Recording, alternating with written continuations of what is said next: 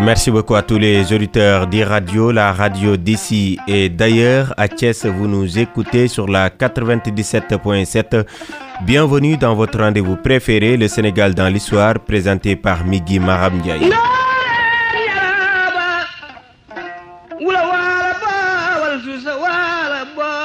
Le 21 septembre 2019, le Sénégal venait de perdre un de ses illustres fils, Samba Diabaré Sambo.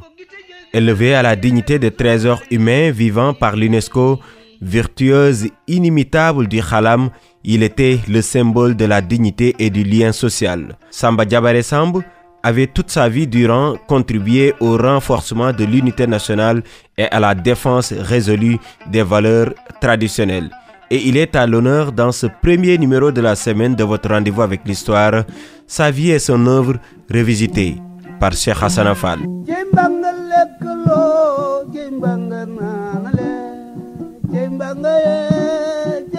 Sa voix originale, sa symphonie particulière, le tout combiné à une parfaite maîtrise de l'histoire font de Samba Diabaré Samb le monument qu'il est, même après sa mort. Il aurait pu sans peine porter le titre de dernier Mohican.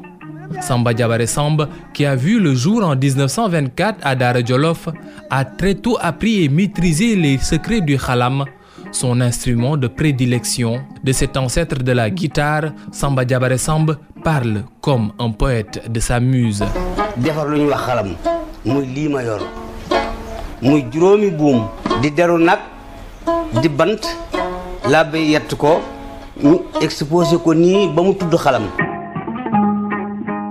Élevé en 2006 au rang de trésor vivant de l'humanité par l'UNICEF, le gardien du temple est issu d'une famille de Gaulo Halpular. Samba Diabaré Samb est un griot, laudateur, un généalogiste, un chroniqueur social, un historien et aussi un poète aguerri. Toute sa vie, Samba Diabaré Samb l'a consacré à la défense de son art, la musique traditionnelle du Sénégal, un combat qu'il a mené jusqu'au bout. Surnommé Bayundanani ou le père des artistes, le virtuose du Khalam est l'un des fondateurs de l'ensemble lyrique traditionnel du Théâtre national Daniel Sorano, troupe avec laquelle il interprétera.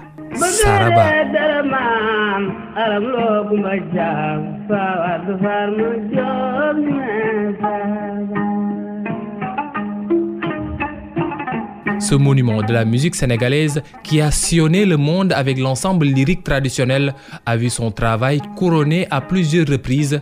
Chevalier de l'Ordre national des Palmes académiques en 1983, officier de l'Ordre national du mérite en 1984, commandeur de l'Ordre du mérite en 1990 et officier de l'Ordre des arts et lettres en 2002. L'ancien président du Sénégal, Abdou Diouf, le surnommait même le chanteur à la voix d'or en allusion à sa voix frémissante qui fait toujours de l'effet malgré le rappel à Dieu de l'homme en 2019. Une vie sans fausse note, oserait-on dire de cette voix de la culture ou du Sénégal, tout simplement.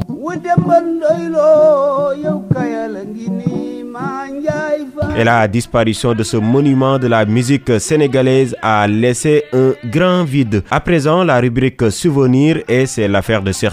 Le 3 mai 1961 marque la pose de la première pierre de la grande mosquée de Dakar en présence de Mamadou Dia, président du conseil et de l'âge de Nouroutal. L'initiative de sa construction revient à l'ex-député Ngalado Diouf décédé le 6 août 1941 et enterré à Saint-Louis. Ayant eu vent d'un tel projet, le gouverneur français de l'époque Marcel de Copé en fait part au ministre des colonies et arrache son accord. Le 20 février 1938, il choisit l'enceinte d'un cimetière désaffecté pour y procéder à la pose de la première pierre. La cérémonie est réussie par la présence de Cheikh Al-Walid Cheikh Sidia, petit-fils de Cheikh Sadibou, de Mustafa Gaye, président du conseil colonial, d'Alfred Gou, maire de Dakar, de son adjoint, Ouagan Diouf, d'Alpha Diop, Serigne de Dakar, et d'El Haj Mustafa Diop, imam de Dakar, et d'Abdelkader Diagne, président de la fraternité musulmane. Toutefois, le projet restera en l'état des années durant jusqu'à l'indépendance en 1960. Déterminé à le faire aboutir, plusieurs personnes se retrouvent pour former une association dirigée par Amadou Lamine Diène. L'association parvient à remettre sur les rails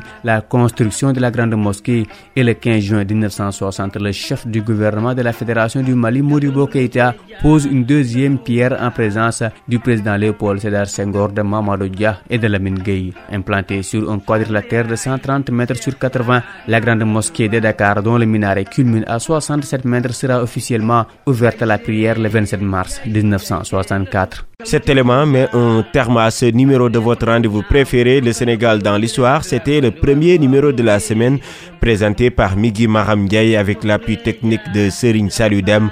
Rendez-vous demain pour un nouveau numéro, mais d'ici là, restez fidèles au programme d'e-radio, la radio d'ici et d'ailleurs. sa xewar soxna mbay jimbi kura caam mbay ñaxana ngaal gu koddu kumba jana boob kumba jagañu bon ngacc ndaw daaro njaay penda sargaan jengi le biram mbañi